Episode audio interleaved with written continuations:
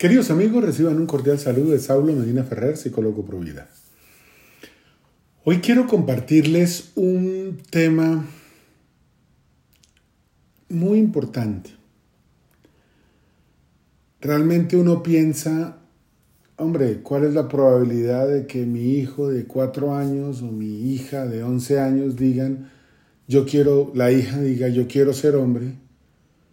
O el niño de cuatro años diga, yo soy una niña. Lo que en estas épocas llaman los transgénero.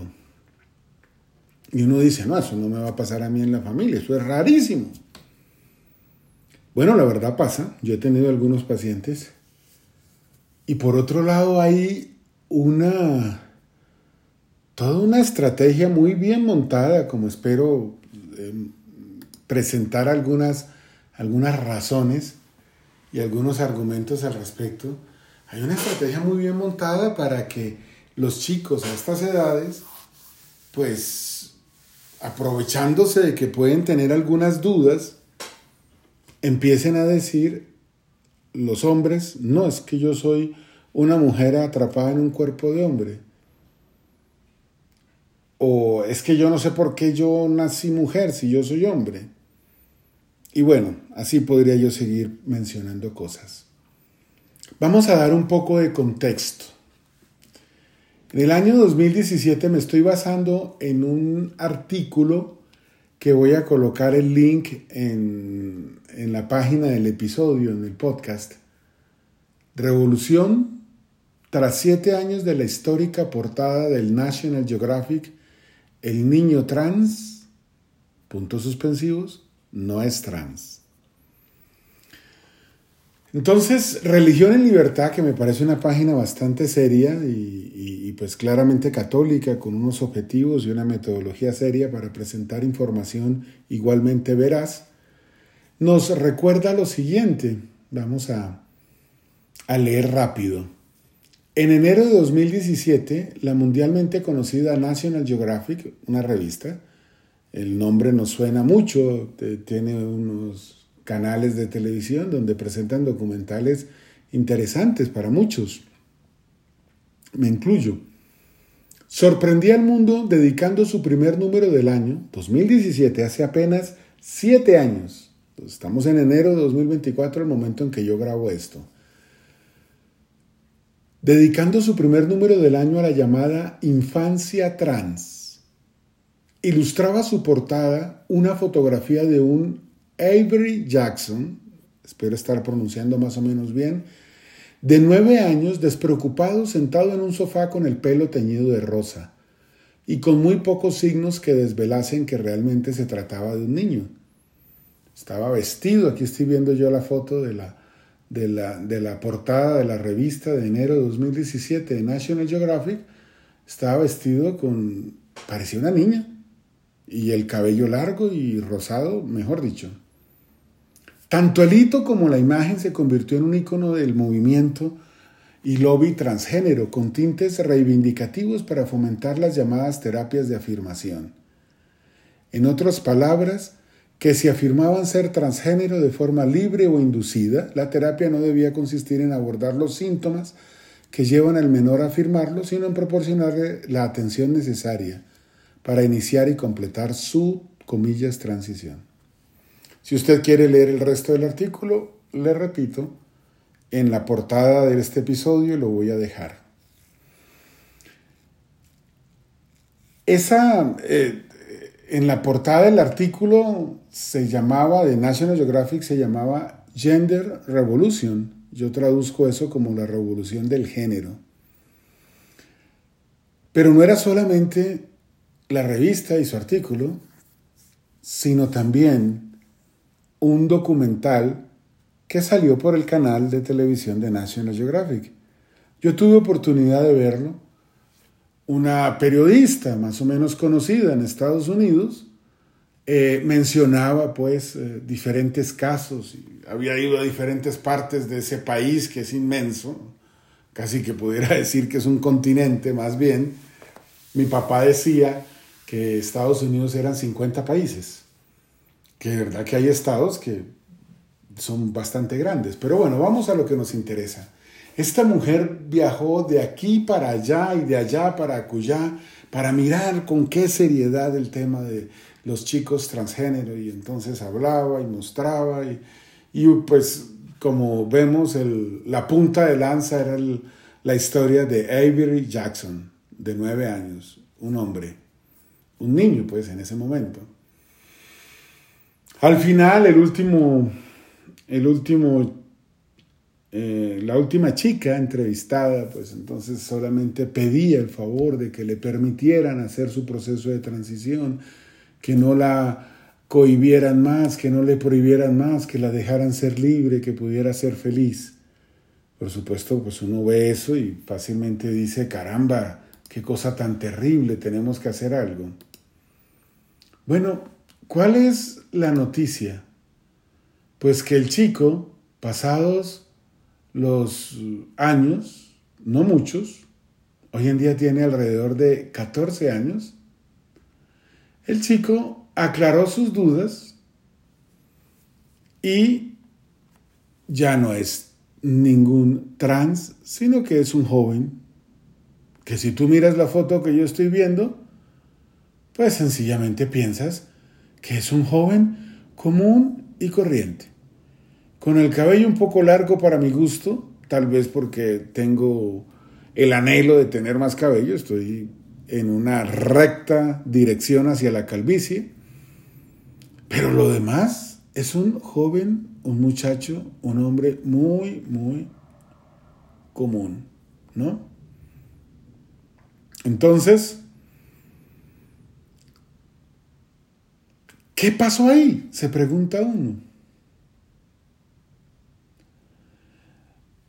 La mamá ha dejado su activismo, todo lo puede leer usted.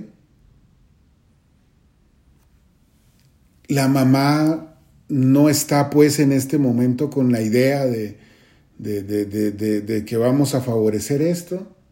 Y el muchacho, como les digo, su apariencia es normalmente masculina, comúnmente masculina. Nada que decir al respecto. Entonces, ese es un primer elemento de contexto. El segundo elemento de contexto es que empieza uno a escuchar, ¿no? Y en un momento aquí y allá empieza uno a leer la expresión las infancias plural, plural, las infancias transgénero. Y entonces entra uno en Twitter, que ahora se llama X, que bueno, no sé cómo funciona eso ahí con ese nombre. Y entonces hay una asociación por las infancias transgénero. Tienen 24 mil seguidores. Ave María. No sé desde cuándo. No quiero eh, ensuciar mi, eh, mi... Bueno, ahora me voy a acordar el nombre eh, y no quiero darles clic, ¿no? 24 mil seguidores. Asociación por las Infancias Transgénero, presentación del libro digital. Enero 24, ya fue, yo estoy grabando esto el 25 de enero, en la Ciudad de México, en el DF. Entonces uno dice, oye, pero ¿a qué horas está surgiendo todo esto? Niños, adolescentes, infancias trans y no binarias. Y por ahí lee uno también que si la niña tiene cuatro años y dice que es niño, pues entonces se le va a ayudar. Y estamos claros, ¿no? O sea, con cierto tinte amenazante. O sea, cuidado, cuidado. Oiga, y uno se pregunta, ¿y a qué horas fue todo esto? Yo quiero dejar dos planteamientos aquí porque es un tema muy complejo. O tal vez tres. El primero, ¿tú le darías tu tarjeta de crédito o el medio de pago que tú utilices cuando haces compras para la casa? Decimos en Colombia hacer mercado. ¿Tú le darías a tu hijo de 7 años tu tarjeta de crédito para que fuera a hacer mercado al mall, al supermercado? Así, pues, listo, hijo. Ve y compra Hace el mercado para toda la casa. Oye, eso no suena muy, muy prudente, ¿verdad? Con mucha posibilidad al niño haría un mercado formidable de dulces, chucherías, decimos en Colombia. Otra pregunta, desde donde tú me oigas, supongo que la mayoría aquí en Colombia, la ley de Colombia algo la conozco como usuario, como ciudadano que soy. Un niño de 11 años puede tener a su nombre, bueno, a su nombre sí, pero puede él vender directamente un bien como una casa o un carro. ¿Puede comprar un celular él? No, porque es menor de edad. Entonces, a los niños que a los cuatro años dicen que no son hombres sino mujeres o al revés, todo. Y el dinero del Estado que se recolecta a través de impuestos para las cirugías y la transición y las hormonas y los bloqueos hormonales y todo ese procedimiento que suena aterrador y que en algunos casos pues produce cambios irreversibles, como es apenas obvio, porque si yo soy hombre y no quiero ser hombre, pues me tienen que quitar mis genitales de hombre. Y eso no es de quitar y poner como si estuviéramos jugando con un Lego. Entonces, la primera cosa que quiero yo mencionar al respecto es, cuidamos el dinero y no permitimos que los niños de 11 años compren apartamentos o viviendas directamente, pero sí pueden cambiar de género. Lo segundo que quiero mencionar es, oye, y detrás de todo esto, ¿no hay una estrategia? Y trato, y lo hago como pregunta para no sonar tal vez demasiado radical. ¿No hay una estrategia aquí? Una revista famosa que tiene un canal de televisión famoso y entonces hacen un documental en video y hacen un artículo escrito y todas las demás estrategias y las ah, infancias trans que acabo de leer todo eso surge por generación espontánea. Yo no creo, yo no creo. Evidentemente aquí estamos dentro o siendo testigos, tal vez lo puedo decir así mejor, de una estrategia. ¿Que ¿Cuál es el objetivo de esa estrategia? Lo podemos concluir todos Alguna vez me llegó a mí una publicidad de una clínica aquí en Colombia que hablaba sobre cambio de sexo. Te ofrecemos todo el paquete. Entonces, en una época era el paquete todo incluido cuando ibas de vacaciones. El hotel te daba desayuno, te daba cócteles, te daba diversión, te daba piscina. Ahora el todo incluido puede ser también que te cambien de género, comillas. Entonces, ¿cómo hacemos? Evidentemente detrás de esto hay una intención de dinero, intenciones oscuras, intención de dinero, una intención de también eh, pensemos el drama psiquiátrico, psicológico, emocional, comportamental de una persona que en su esencia es hombre y trata de comportarse como mujer. Entonces aquí puede venir pues todo una, un tsunami de argumentos eh, que en el fondo no lo son, no son argumentos como los conoce la lógica. Pero déjame, yo te hago una pregunta, el tercer punto que quiero plantear. Con cirugías puedes mutilar tu cuerpo y pueden retirar aparatos reproductivos sexuales masculinos en hombres y no sé cómo pongan ahí algo que parezca unos genitales femeninos y al revés. Y con hormonas puedes quitar la barba y puedes favorecer que crezcan algo, en algo los senos, los pechos. Ok, perfecto. Bien, ahora permíteme hacerte una pregunta. ¿Y cómo cambian el cerebro? Porque hay estudios que muestran que el cerebro masculino piensa de una manera diferente al cerebro femenino. Entonces, pueden cambiar las piernas, pueden cambiar. Hay un señor que se está volviendo millonario de nuevo tengo que mencionar, es un negocio. Hay un señor que está diciendo, bueno, ¿y, qué podemos hacer? Un, un, médico. Y entonces ese médico eh, hace operaciones y parece que puede alterar las cuerdas bucales. Me parece muy peligroso porque se puede dañar, se queda la persona muda. Pero parece que le está funcionando y como dicen en España, se está forrando. Porque entonces salen los, los que quieren ser mujeres y les hacen la cirugía y les cambian el tono de voz, se lo ponen más agudo, se lo dulcifican. Bueno. Yo hoy, en este capítulo, lo que quiero es presentarles argumentos. No es peligroso que si un niño a los siete años por una duda como la tenía el jovencito Avery Jackson, no es peligroso coger y decir, venga.